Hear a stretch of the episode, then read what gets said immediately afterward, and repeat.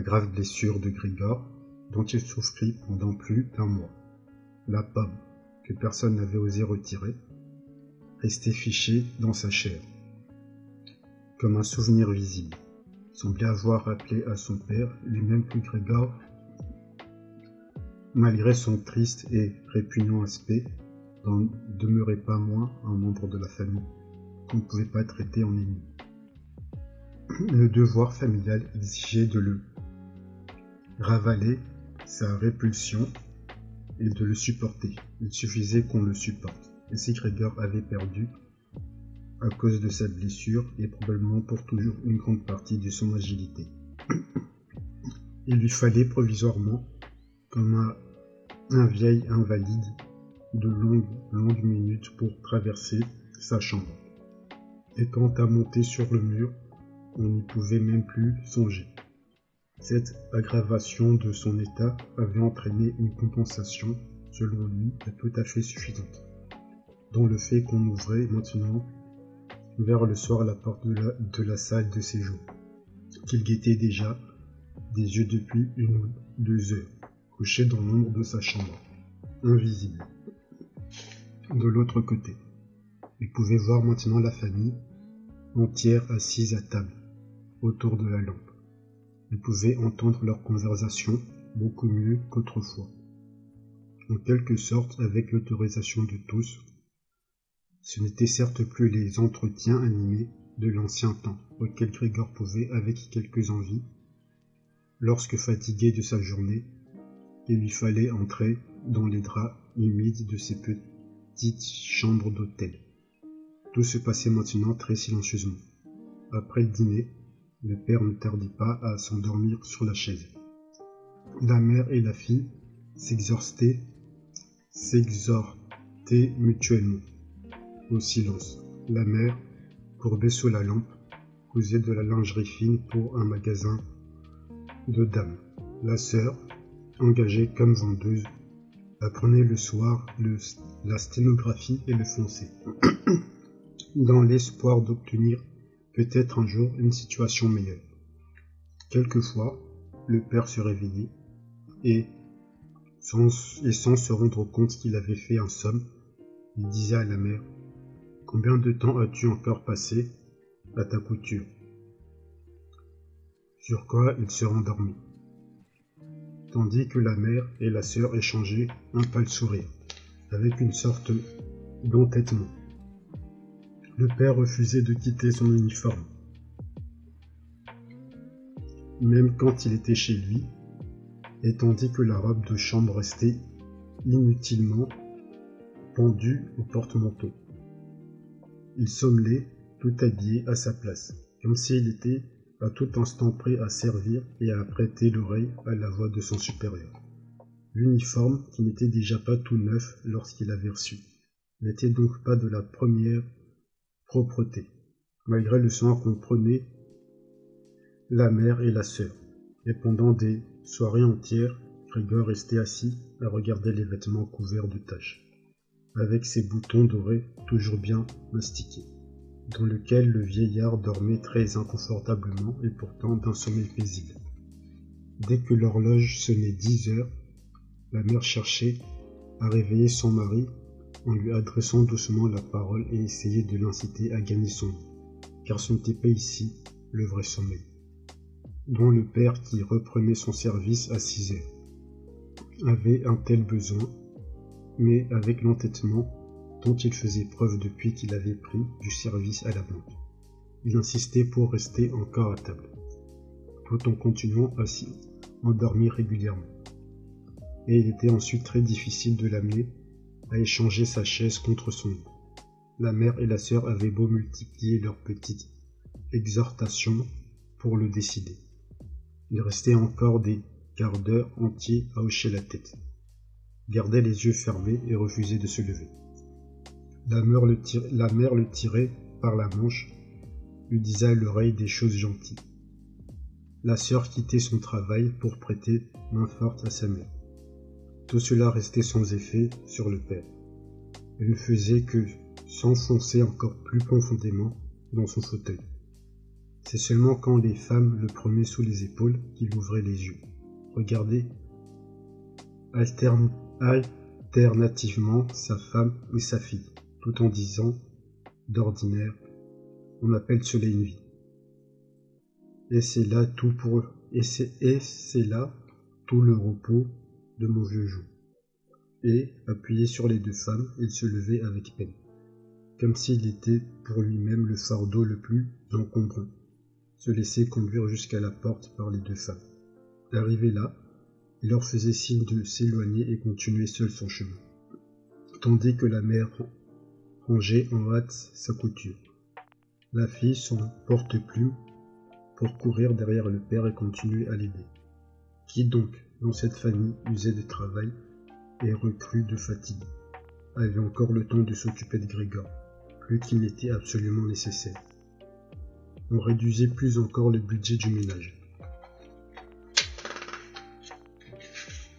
on se décidait à renvoyer la bonne, une, énorme femme de peine au visage osseux, la tête environnée de cheveux blancs, venait le matin et le soir pour les gros travaux. C'est la mère qui, en plus de toute sa couture, s'occupait de tout le reste. Il arriva même qu'on vendit différents bijoux de la famille, qui avaient fait autrefois le bonheur de la mère et de la fille lorsqu'elle les avait portés lors de leur sortie et des festivités, ainsi que Grigor l'a pris le soir en entendant la famille commenter les prix qu'on avait obtenus. Mais le plus gros sujet, le plainte était toujours qu'il était impossible de quitter l'appartement, devenu trop grand dans la situation actuelle, lorsqu'on ne pouvait pas envisager le transport de Grigor. À vrai dire, Grégor comprenait bien que ce n'était pas sa présence qui constituait le principal obstacle à un déménagement, car on aurait pu facilement le transporter dans une caisse appropriée, avec des trous pour lui permettre de respirer. Ce qui empêchait surtout la famille de changer de domicile était plutôt le sentiment de désespoir et l'idée qu'il avait frappé par un malheur son exemple, dans leur parenté et dans leur milieu toutes les obligations que le monde imposait aux pauvres gens. Il les à fond. Le père allait chercher le déjeuner des petits employés de la banque. La mère se tuait à coudre du linge pour des étrangers. La sœur courait derrière son comptoir pour répondre aux ordres des clients. Mais leur force ne pouvait pas aller au-delà. Et Grégor recommença à souffrir de sa blessure dans le dos quand sa mère et sa sœur, après avoir amené son père jusqu'à son lit, revenaient dans la salle, laissaient là leur ouvrage, rapprochaient leur, leur chaise, restaient joue contre joue. Puis quand la mère, en désignant la porte de Grégor, disait à Gretz Allons, c'est le moment de fermer, et qu'ils se trouvaient à nouveau dans le tandis que, dans la pièce à côté, les, femmes mêlaient leurs larmes ou garder les yeux fixes sur la table, sans même verser un pleur. Grégor passait les jours et les nuits presque entièrement sans sommeil. Il lui arrivait de penser que, la prochaine fois que la porte s'ouvrirait, il recommencerait, tout comme autrefois, à reprendre en main les affaires de la famille. Un jour, après que bien du temps eût passé, il revit en pensée le patron et le fondé de pouvoir les commis et les apprentis. Le garçon de bureau, qui avait l'intelligence si courte. Deux ou trois amis, employés dans d'autres magasins. Une femme de chambre dans un hôtel de province. Un souvenir fugitif, qui lui était resté cher. La caissière d'une chapellerie, à laquelle il avait fait sérieusement, mais trop lentement, le cœur. Tout lui revint à l'esprit mêlés à des étranges, mêlés à des étrangers, ou des gens qu'il avait perdus de vue. Mais au lieu de venir en aide à sa famille ou à lui-même, il se détournait tous de lui, et il les félicitait, et il se félicitait de les avoir, de les voir disparaître de sa pensée. Une autre fois, il n'était plus du tout d'humeur à s'occuper de sa famille. Il n'y avait plus en lui que de la fureur à cause du manque de soins dans lequel on le laissait. Et, bien qu'il ne pût rien imaginer qui fût capable d'exciter sa faim, il forgeait des plans pour faire irruption à l'office afin d'y prendre tout ce qui, malgré son manque d'appétit, lui revenait de droit, le matin et le midi, avant de partir pour son travail, et sans même se demander ce qu'il pourrait faire, et quelconque plaisir à Grégor. Sa sœur poussait du pied dans sa chambre. La première nourriture venue, elle la poussée le soir d'un coup de balai, sans se soucier de savoir s'il y avait goûté, ou s'il y avait laissé sans y toucher. Ce qui était le cas le plus fréquent.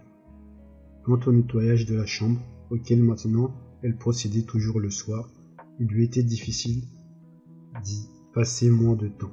Des traces de saleté sillonnaient les murs. Des petits tas de poussière et d'ordures traînaient ici ou là. Les premiers temps, Grigor s'installait dans les coins les plus caractéristiques de ce point de vue, au moment de l'arrivée de sa sœur, pour l'exprimer de la sorte d'une manière de reproche. Il aurait pu y rester des semaines entières sans que sa sœur eût amélioré sa façon de faire. Elle voyait la saleté aussi bien que lui, mais elle était bien décidée à ne pas y toucher. Et cependant, elle veillait avec une susceptibilité toute particulière, qui s'était emparée d'ailleurs de toute la famille, à ce qui lui fut réservé l'entretien de la chambre. Un jour, la mère soumit la chambre de Grégor à un grand nettoyage, qui avait nécessité plusieurs seaux d'eau. Toute cette humidité avait d'ailleurs été, pour Grégor, une cause de souffrance et il était resté couché, de tout son long sur le canapé, immobile, et plein d'aigreur. Mais le châtiment pour la mère ne s'était pas fait attendre. À peine la sœur eut-elle remarqué le changement dans la chambre de Grégor que, se sentant profondément offensée, elle courut dans la salle de séjour et, en dépit des adjurations de la mère, fut levée les deux mains vers le ciel. Elle fut saisie d'une crise de larmes à laquelle les parents, car le père, effrayé, s'était naturellement levé, lui aussi, de sa chaise. Assistèrent d'abord avec une énorme impuissance, puis l'agitation les gagna à leur tour. Le père, à droite, faisait des reproches à la mère, parce qu'elle n'avait pas laissé à sa fille le soin du nettoyage. À gauche, il interdisait à Greta de toucher désormais à la chambre de Grégor ne se connaissait plus, à force d'énervement, d'énervement. Et la mère cherchait à l'entraîner dans la chambre à coucher. Grete, secouée de sanglots, tapait sur la table, avec ses petits poings. Et Grégor sifflait de rage, lorsque personne ne songeait à fermer la porte et à lui épargner ce spectacle. Ce spectacle et ce vacarme. Mais même si la sœur, épuisée par son travail professionnel, s'était lassée de s'occuper de Grégor comme elle le faisait auparavant, la mère n'aurait pas eu besoin de le faire à sa place, sans que Grégor fût pour autant négligé. Car il y avait maintenant la, la femme de peine. Cette vieille veuve qui, cette vieille veuve avait sûrement dû charpenter comme elle était, supporter les pires épreuves au cours de sa longue vie, et elle n'éprouvait pas de véritable répugnance devant Grégor.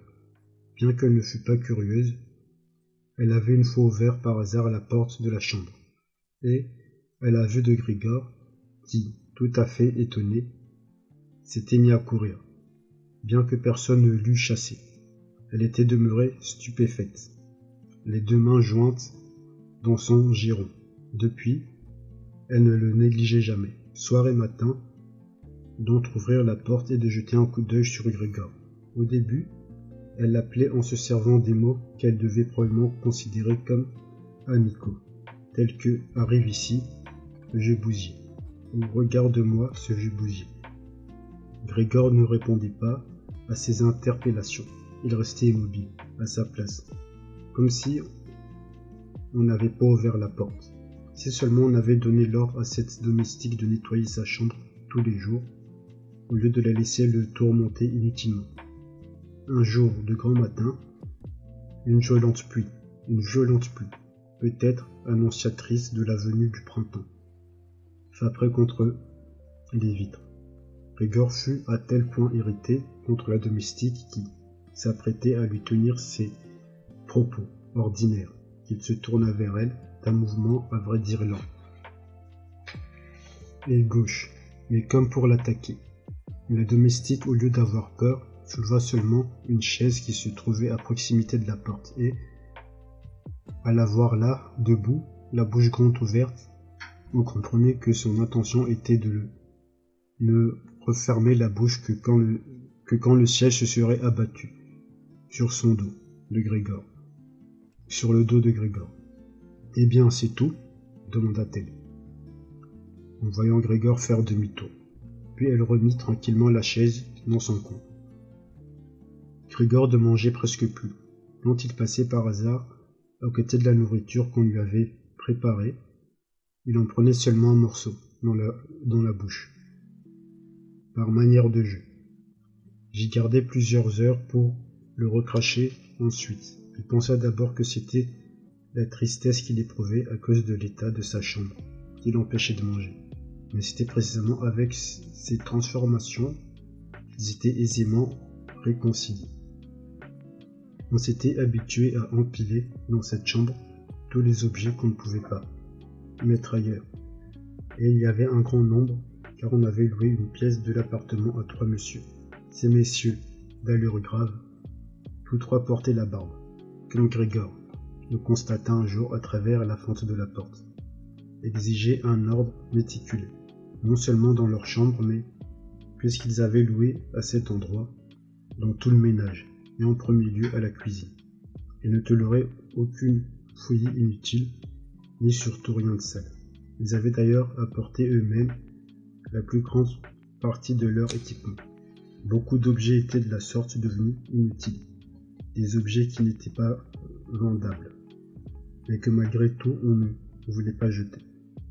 Tous prirent le chemin de la chambre de Grégor, suivi bientôt de la poubelle où l'on jetait les cendres et par la boîte à ordures de la cuisine.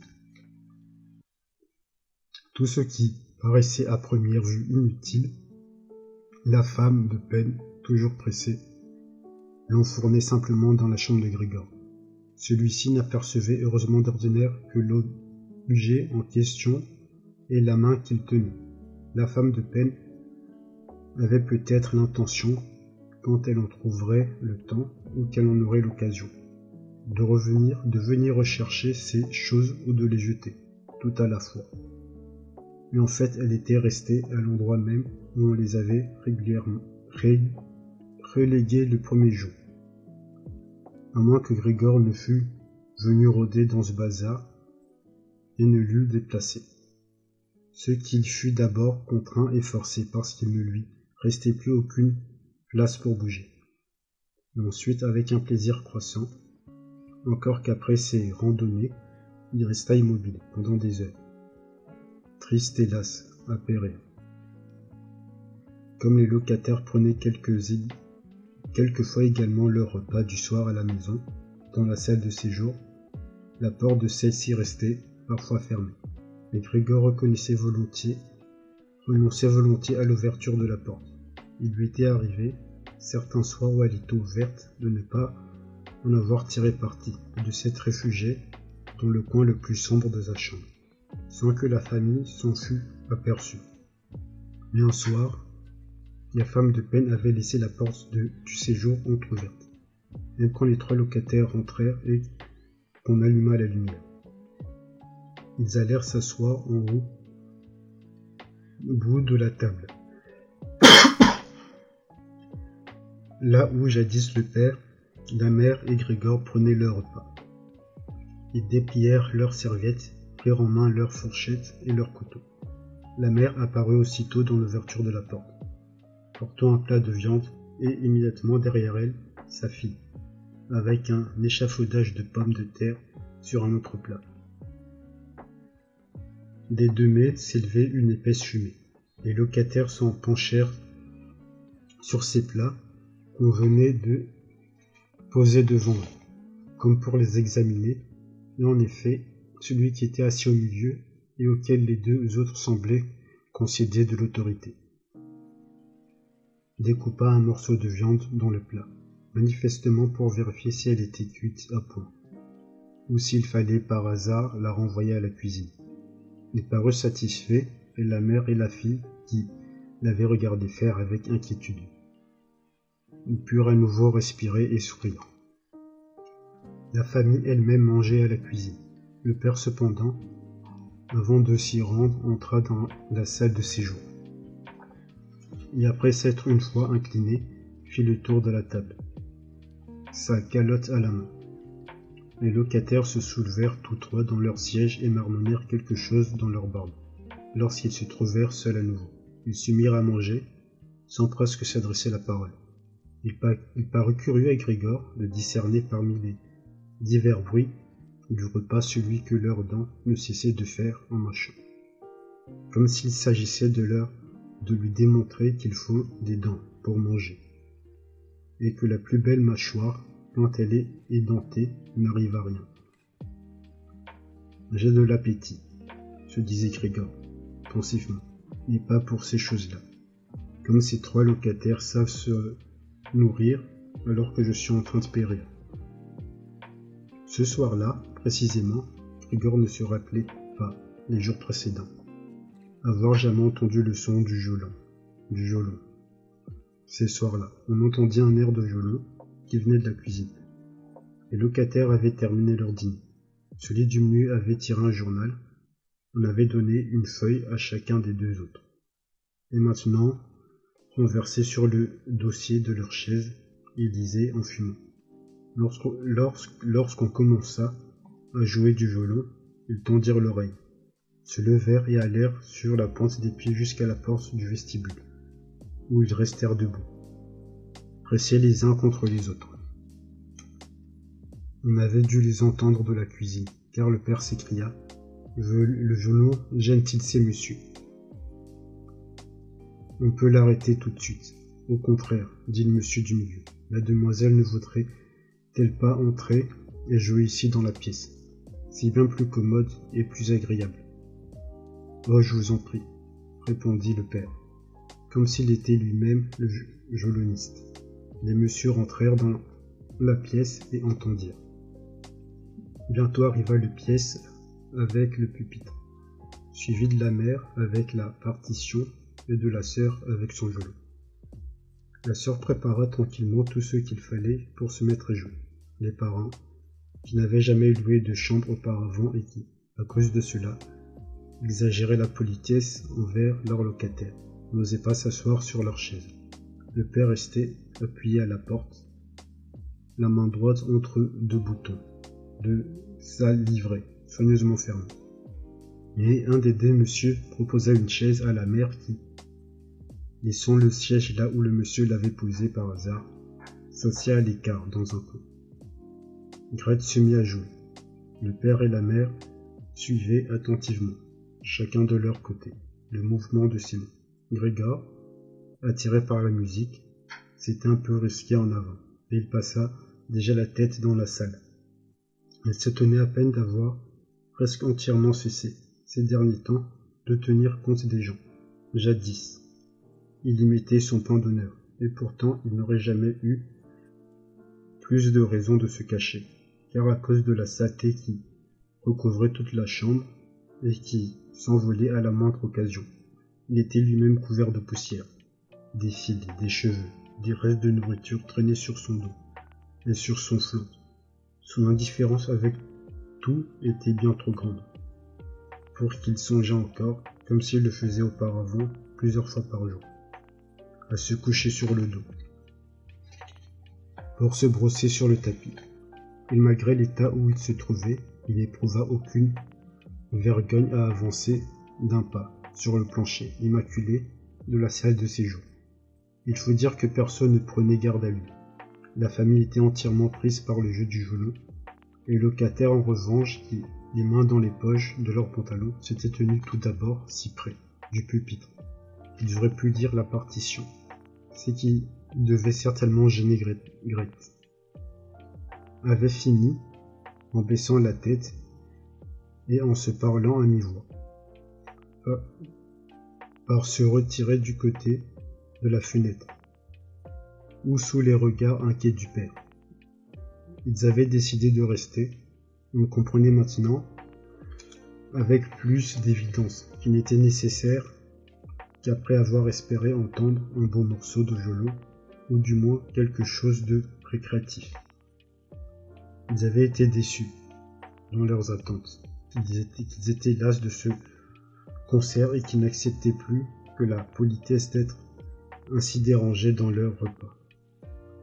À la façon déjà dont tous trois chassaient en l'air la fumée de leurs cigarettes, par le nez et par la bouche, pour deviner leur grande nervosité. Et Grete pourtant jouait si bien.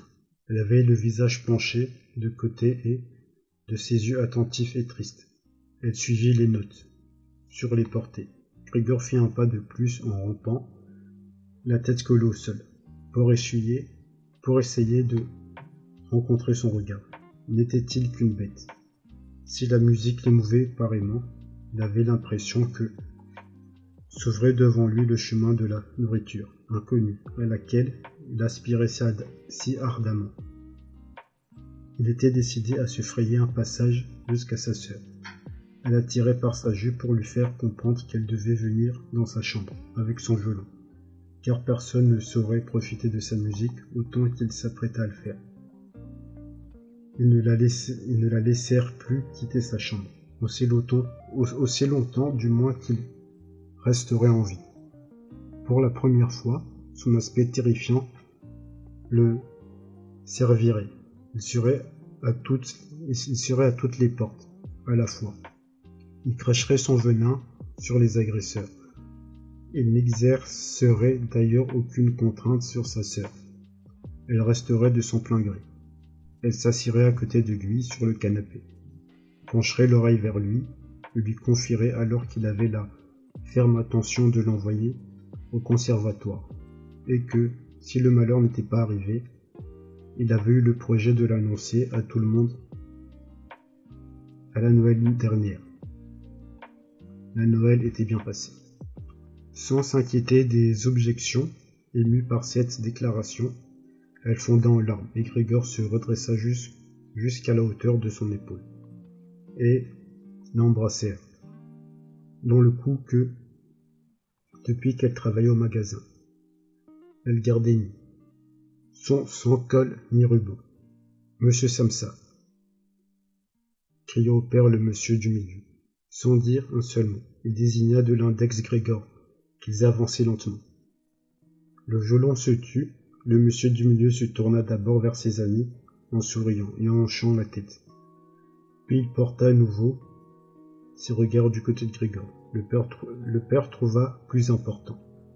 Au lieu de chasser Grégor, d'apaiser d'abord ses locataires, bien que ceux-ci ne semblaient nullement nerveux, et que Grégor parut les amuser, plus que le violon. Il bondit vers eux et chercha les bras écartés. à les dans leur chambre, tout en masquant avec son corps la vue de Grégor. Ils commencèrent alors à se fâcher un peu, sans qu'on pût savoir si c'était à cause de l'attitude du père ou parce qu'ils venaient soudain de comprendre qu'ils avaient eux, qu'ils avaient eu, sans le savoir, un voisin de chambre, tel que Grégor. Ils demandèrent des explications au père, en levant les bras et en tirant nerveusement sur leur barbe, et en ne reculant vers leur chambre que pas, que pas à pas. Entre-temps, la sœur était sortie de la torpeur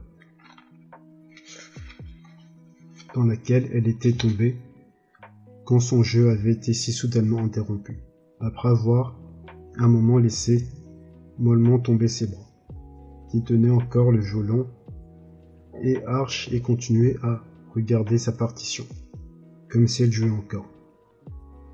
Elle s'était tout à coup ressaisie, avait déposé son instrument sur les genoux de sa mère, qui était restée assise sur sa chaise aux prises avec un étouffement et qu'on entendait respirer péniblement.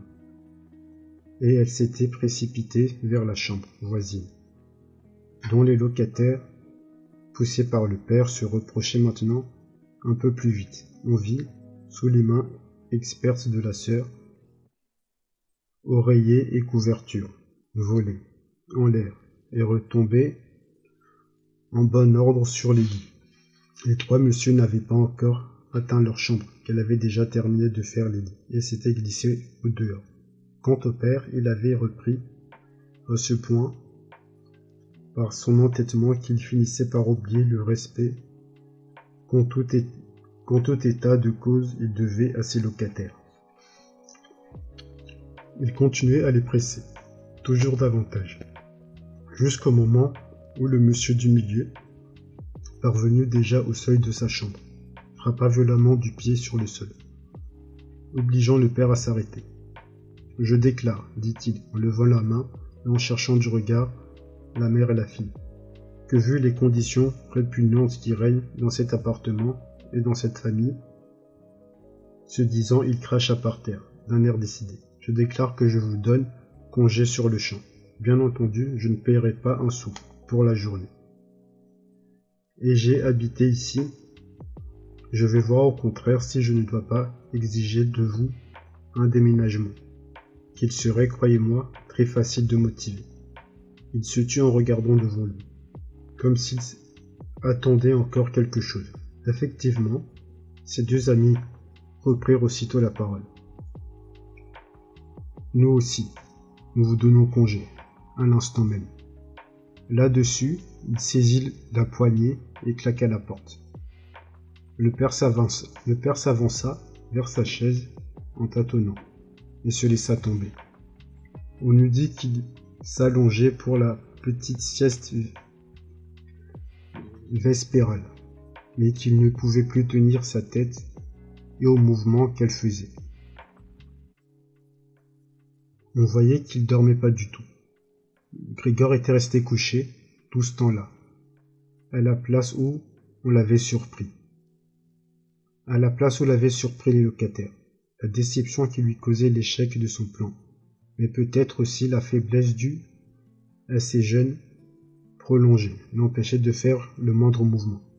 Il redoutait comme une quasi-certitude pour l'instant suivant un total effondrement, il allait être la victime. Et il attendait. Même le bruit qui, même le bruit que fit le violon, que les doigts tremblantes de sa mère avaient lâché, et qui venait de tomber sur le sol. Je ne fis pas, ne le fis pas sursauter. Mes chers parents, dit la sœur, en frappant sur la table, en manière d'introduction. cela ne peut plus continuer comme cela. Si vous ne, vous vous en rendez pas compte, j'en suis, quant à moi, convaincu.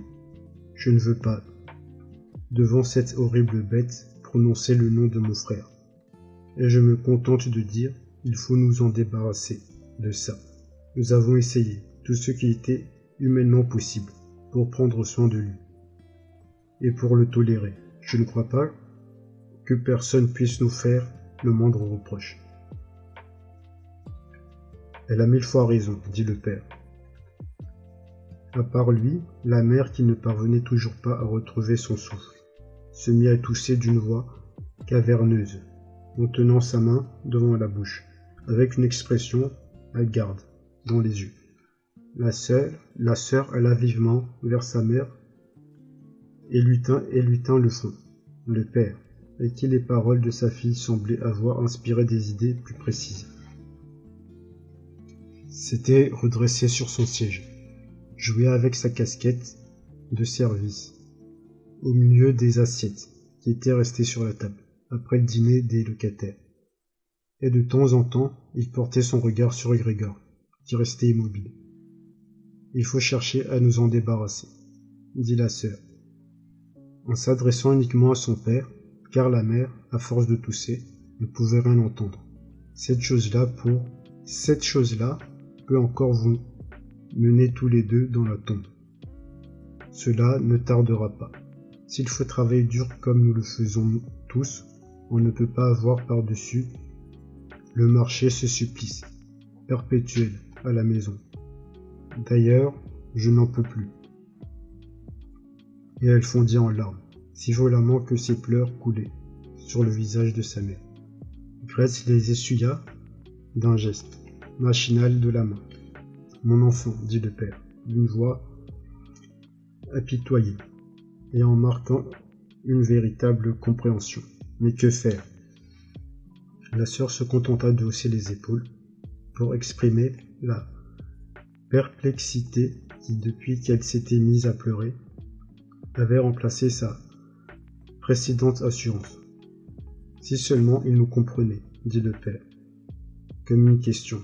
Mais la sœur secoua violemment la main au milieu de ses larmes, pour signifier qu'il ne fallait pas y compter. Si seulement il nous comprenait, répéta le père. Et en fermant les yeux, il exprimait qu'il partageait la conviction de sa fille sur l'impossibilité d'une telle hypothèse. S'il nous comprenait, on pourrait peut-être arriver à un accord avec lui. Mais dans ces conditions, il faut qu'il s'en aille, père, s'écria la sœur. Il n'y a pas d'autre moyen. Tu n'as qu'à tâcher de, de te débarrasser de l'idée qu'il s'agit de Grégor. Tout votre malheur, tout votre malheur vient de l'avoir cru si longtemps. Mais comment pourrait-ce être Grégor si c'était Grégor, il y a longtemps qu'il aurait compris qu'il est impossible de faire cohabiter des êtres humains avec un tel animal. Et il serait parti de lui-même. Dans ce cas-là, nous n'aurions plus de frères, mais nous pourrions continuer à vivre, et nous honorions sa mémoire, tandis que cet animal nous persécute. Il fait fuir les locataires. Il veut manifestement prendre possession de tout l'appartement et nous faire coucher dans la rue. Regarde, père, cria-t-elle. Tout à coup, le voilà qui recommence. Et dans un accès de peur, qui resta tout à fait incompréhensible pour Grigor. Elle abandonna même sa mère, bondit littéralement hors de sa chaise, comme si elle préférait sacrifier sa mère plutôt que de rester à proximité de Grigor.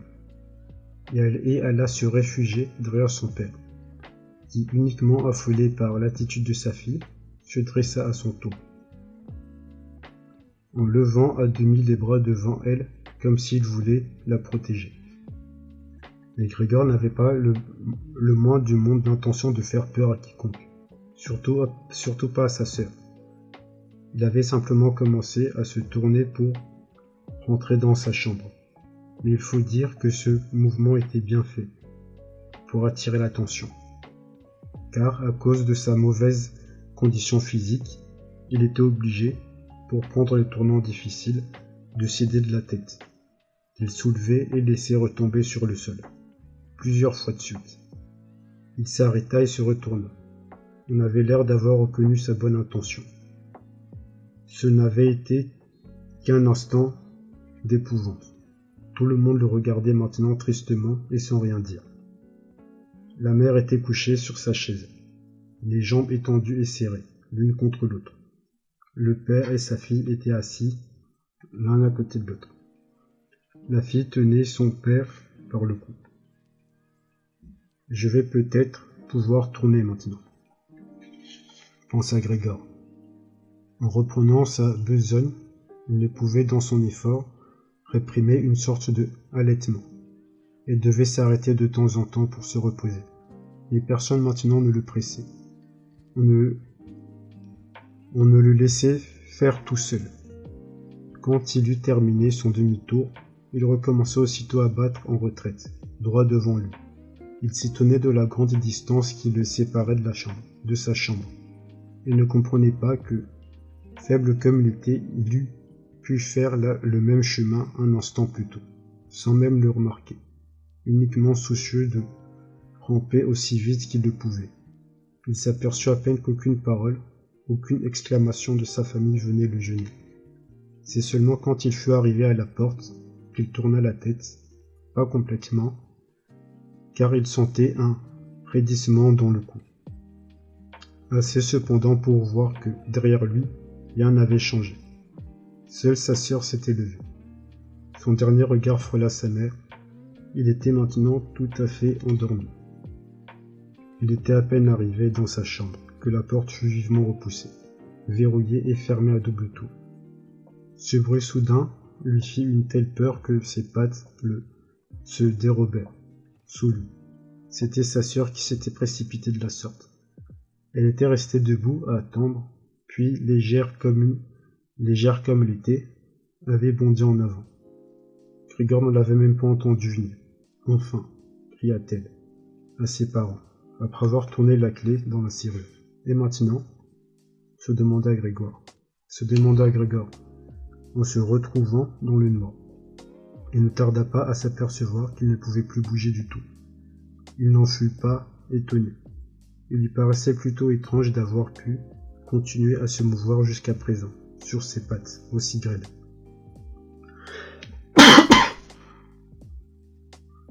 Il éprouvait, au demeurant, une sensation de bien-être relatif.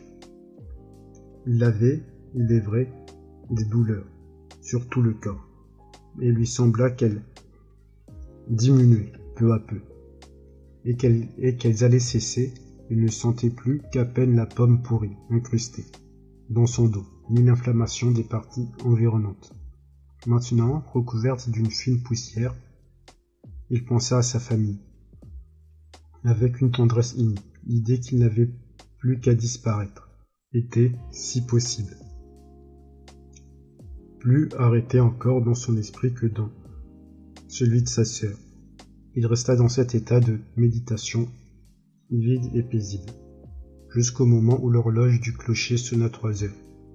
Il vit encore, devant la fenêtre, le jour arriver, peu à peu. Puis sa tête retomba, malgré lui et ses narines laissèrent faiblement passer son dernier souffle.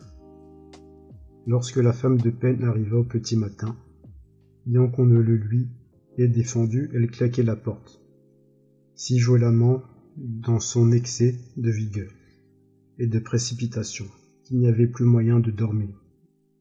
Dans toute la maison, il n'y avait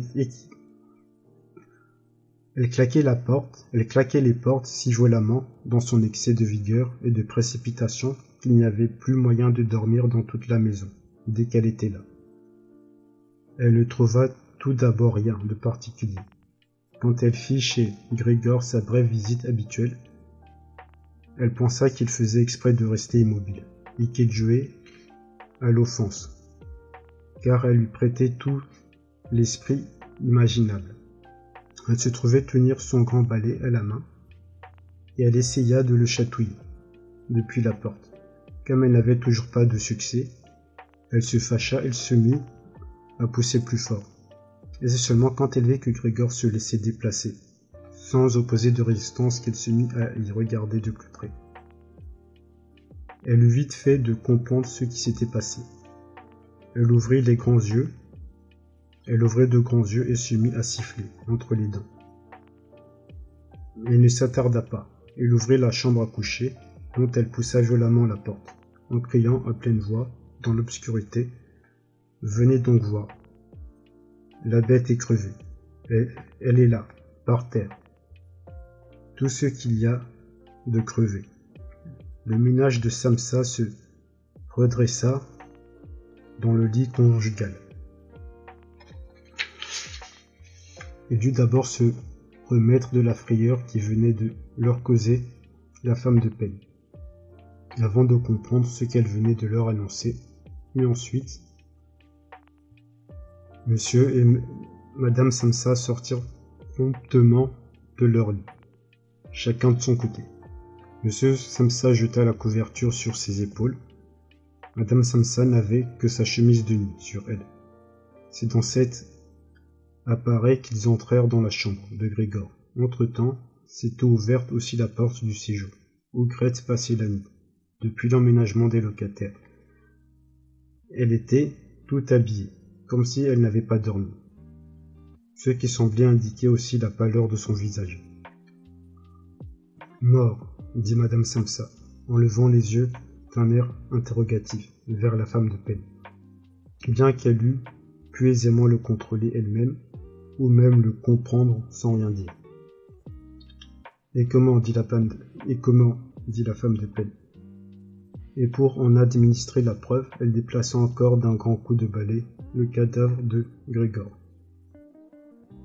Madame Samsafi mine de retirer le balai, et se termina par son geste. Mais ne termina pas son geste. Eh bien, dit M. Samsa, nous pouvons rendre grâce à Dieu. Il se signa et les trois femmes suivirent son exemple. Gretz, qui ne pouvait détourner son regard du cadavre, dit Regardez comment, regardez comme il était maigre. Il y avait longtemps qu'il ne mangeait plus rien. La nourriture repartait comme elle était arrivée. Le corps de Grégor était en effet tout à fait sec. On ne le remarquait guère que maintenant, où il n'était plus porté par ses petites pattes, et où rien ne distrayait plus le regard. Viens au moment chez nous. Viens un moment chez nous, Grete, dit Madame Samsa. Avec un sourire mélancolique, et Grete, non sans jeter encore un regard sur le cadavre, entra derrière ses parents, dans leur chambre à coucher. La femme de peine ferma la porte et ouvrit grand la fenêtre. Malgré l'heure matinale, un peu de tiédeur se mêlait déjà à la fraîcheur de l'air. On approchait de la fin mars. Les trois locataires sortirent de leur chambre et d'un air étonné, cherchèrent du regard leur petit déjeuner. On les avait oubliés. Où est le déjeuner? demanda le monsieur Dumelu à la femme de peine, d'un air bougeant. Et celle-ci mit son doigt sur sa bouche et sans rien dire fit rapidement signe à la à ces messieurs d'entrer dans la chambre de Grégor.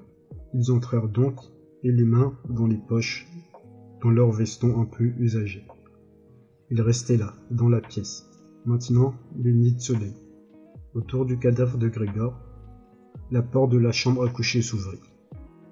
Et M. Samsa apparut dans sa livrée, tenant un bras, tenant d'un bras sa femme, de l'autre sa fille. Ils avaient tous un peu l'air d'avoir pleuré. Greta appuyait de temps en temps son visage contre les bras de son père. Quittez tout de suite ma maison, dit, M. Samsa, en montrant la porte. Sans abandonner le bras des deux femmes, que voulez-vous dire? demanda le monsieur Dimulu, un peu décontenancé, avec un sourire doucereux. Les deux autres avaient croisé leurs mains derrière le dos et les frottaient sans cesse, l'une contre l'autre, comme s'ils se réjouissaient de voir se déclencher une grande dispute qui, pensait-il, ne pouvait se terminer qu'à leur honneur? Je l'entends exactement comme je viens de vous dire, répondit M. Semsa. Et les deux femmes et lui, sur un rang, il avança dans la direction du locataire. Celui-ci resta d'abord immobile, les yeux rivés sur le sol, comme si les choses prenaient dans sa tête une tournure nouvelle. Eh bien soit, nous partons dit-il enfin, en levant les yeux vers M. Samsa, comme si, pris d'un accès d'humilité, il attendait pour cette décision une nouvelle approbation. M. Samsa se contenta de hocher la tête à plusieurs reprises, en roulant de gros yeux, sur quoi le monsieur s'engagea en effet à grands pas dans le vestibule. Ses deux amis, qui s'étaient contentés depuis un bon moment d'écouter sans même bouger les mains. Bondir maintenant, littéralement derrière lui. Comme s'il craignait que M. Samsa ne les devance dans le vestibule, en coupant leur communication avec leur guide. Arrivés dans le vestibule, ils prirent tous trois leurs chapeaux, au porte-manteau, au porte-manteau. Leurs cannes, au porte-manteau, s'inclinèrent sans mot. Sans mot dire et quittèrent l'appartement près d'une méfiance qui devait s'avérer tout à fait immotivée, M. Samsa et les deux femmes s'avancèrent jusqu'au palier. Appuyés sur la rampe, ils regardèrent les trois messieurs descendre lentement et sans s'arrêter, à chaque étage. Ils, disparaissèrent, ils disparaissaient à un certain tournant de la cage d'escalier, pour y apparaître quelques instants après, à mesure qu'ils s'enfonçaient. L'intérêt que leur portait la famille Samsa diminuait peu à peu, lorsqu'ils furent croisés par un garçon bouché, qui montait fièrement l'escalier, son panier sur la tête. Monsieur Samsa et sa femme quittèrent la rampe, l'air soulageux. Ils rentrèrent chez eux, ils décidèrent de consacrer la journée au repos et à la promenade. Ils avaient bien mérité ce congé. Ils en avaient même absolument besoin. Ils s'assirent donc à la table et rédigèrent trois lettres d'excuses. Monsieur Samsa à sa direction, Madame Samsa à son employé et Greta à son chef de rayon. La femme de peine entra pendant qu'ils étaient en train d'écrire, pour déclarer que son travail du matin était terminé et qu'elle allait partir. Les trois se contentèrent d'abord de hocher la tête sans lever les yeux, mais comme elle ne partait toujours pas, ils finirent, ils finirent, non sans irritation, par la regarder. Eh bien, demanda M. Samsa. La femme de peine restait dans la porte à sourire, comme si elle avait quelque chose de très agréable à leur dire, mais qu'elle attendait, pour le faire, d'avoir été dûment interrogée. La petite plume d'autruche, dressée presque verticalement sur son chapeau, et qui avait toujours agacé M. Samsa depuis que la femme était à leur service, s'agitait en tous sens. Alors, que voulez-vous donc? demanda Madame Samsa à qui la femme de peine avait toujours témoigné plus de respect qu'aux autres. C'est que, répondit-elle, en riant de si bonheur, qu'elle n'était pas en mesure de continuer sa phrase. C'est que vous n'avez pas besoin de vous faire du souci pour la chose d'à côté. C'est déjà réglé. Madame Samsa et Gretz se plongèrent dans leurs lettres, comme si elles voulaient continuer à écrire. Monsieur Samson, voyant la femme de peine s'apprêter à tout décrire en détail, lui fit un signe de la main pour l'inviter à s'en abstenir, empêcher de raconter son histoire. Elle se rappela tout d'un coup qu'elle était pressée, s'écria Adieu tout le monde, d'un air manifestement vexé, fit brutalement demi-tour et quitta l'appartement, en faisant claquer la porte, avec un bruit effrayant.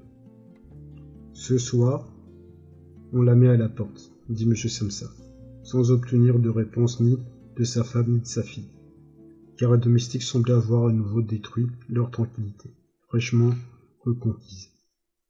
Elles se, elles levèrent, allèrent à la fenêtre et restèrent là.